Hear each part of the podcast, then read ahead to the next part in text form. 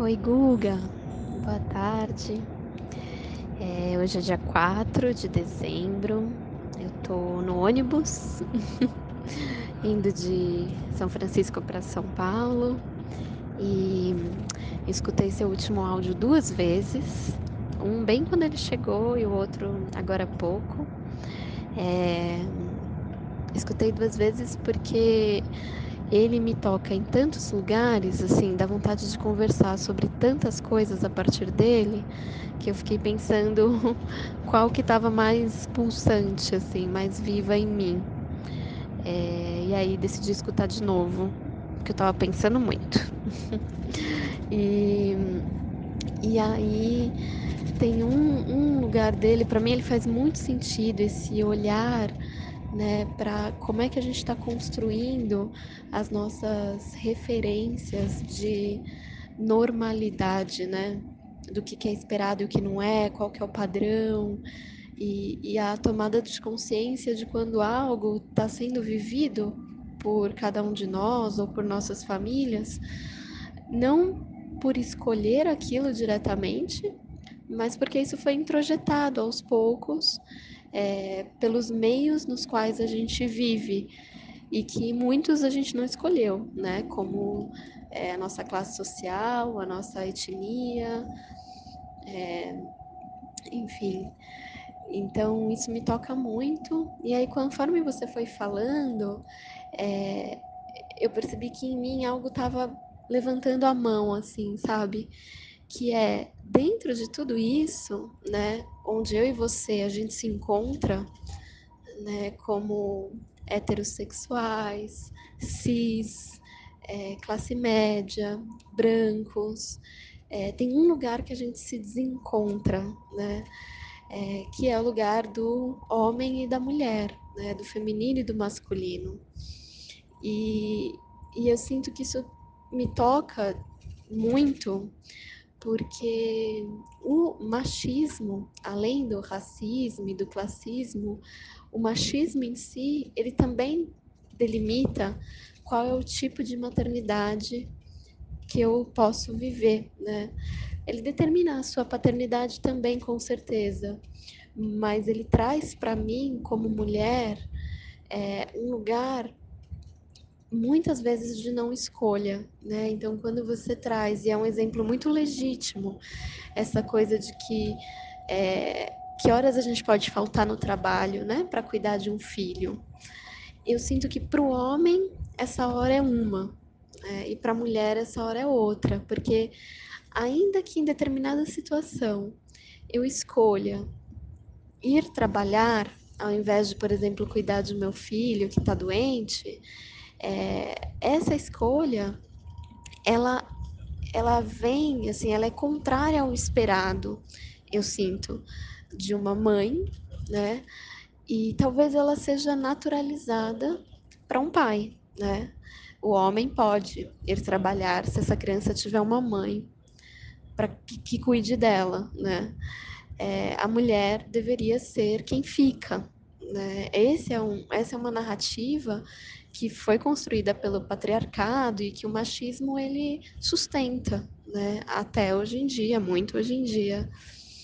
Então, te escutando e acho que não por coincidência, né? Eu estou indo a São Paulo hoje, é, justamente também para apoiar um evento de maternidade de mães com crianças é, com desenvolvimento não típico, né? Desenvolvimento atípico. É, eu tenho feito isso, eu tenho estado nesses grupos durante esse ano todo, no geral, crianças que estão dentro do espectro do transtorno né, de autismo. É, e é uma maternidade outra, né, muito diferente da minha maternidade, que é de uma criança de desenvolvimento típico. Então, estar nesses grupos sempre me mobiliza muito a lembrar né, e me conectar mais do que um lugar de lembrança teórico, a que quando eu vou falar de maternidade, é, eu preciso falar sobre ela, experienciar ela como uma possibilidade. Né? A minha maternidade foi algo escolhido e não escolhido. né? É, forjada por esses elementos externos a mim. E outros foram escolhas que eu fiz mesmo, né? Mas com mais liberdade. Mas toda vez que eu crio uma maternidade, é, vamos dizer assim, padrão, né? Ou uma paternidade, quando eu digo isso no singular, eu deixo de fora muitas coisas, né? E, e eu sinto que a sua, a, o seu áudio ele me relembra isso, sabe? Esse lugar da atenção, seja para as diferenças de classes, para as diferenças é, de origem, né, de onde eu nasci, que país eu nasci, da minha etnia, da minha raça, é, e também para a diferença entre o que é ser pai e o que é ser mãe. Né? Eu sei que, por exemplo, você vive uma paternidade muito específica, né?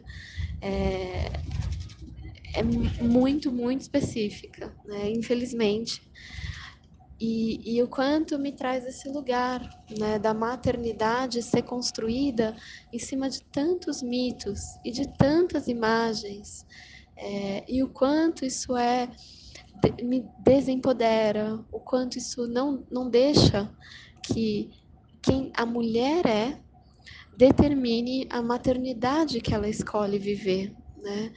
Porque ao se tornar mãe, você assume uma uma maternidade, né? um, um modelo de maternidade. E, e aí, esse, esse olhar me traz, por exemplo, algo que aconteceu hoje de manhã, né? porque eu acho que um primeiro, uma primeira questão, um primeiro, um primeiro problema desse olhar no singular é que ele determina o padrão, né? Então, a gente já vem falando sobre isso.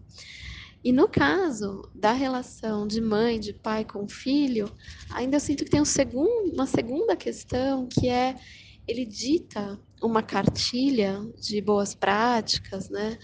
É, muito baseado no adulto, muito baseado na função, na identidade pai e mãe.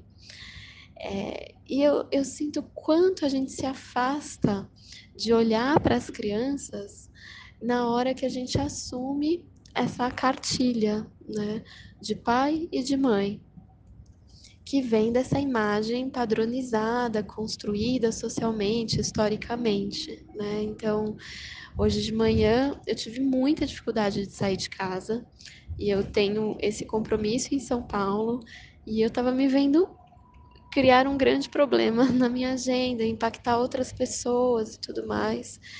E eu me despedi muito mal dos meus filhos, muito mal mesmo, assim. É, em outros tempos isso doeria muito em mim e hoje isso não me doeu, porque o que eu estava fazendo, a minha saída de casa era para algo muito importante, né? Só que para eu chegar nesse ponto, né, num ponto em que talvez a sociedade diga, não, mãe tá ali o tempo todo, né? Mãe tem que estar tá hiper disponível, mãe é a principal cuidadora, né? Os filhos pequenos então precisam da mãe. É, minha avó diz muito isso, né? Que pai tanto faz, precisa da mãe. É, então, para eu chegar nesse lugar de sair de casa muito mal saído, sem me sentir culpada, verdadeiramente não me sentindo culpada, é, tem muito a ver em olhar tanto para as crianças, reconhecendo que existe sim uma lacuna de atendimento nas necessidades deles, porque eu não sou só mãe, né?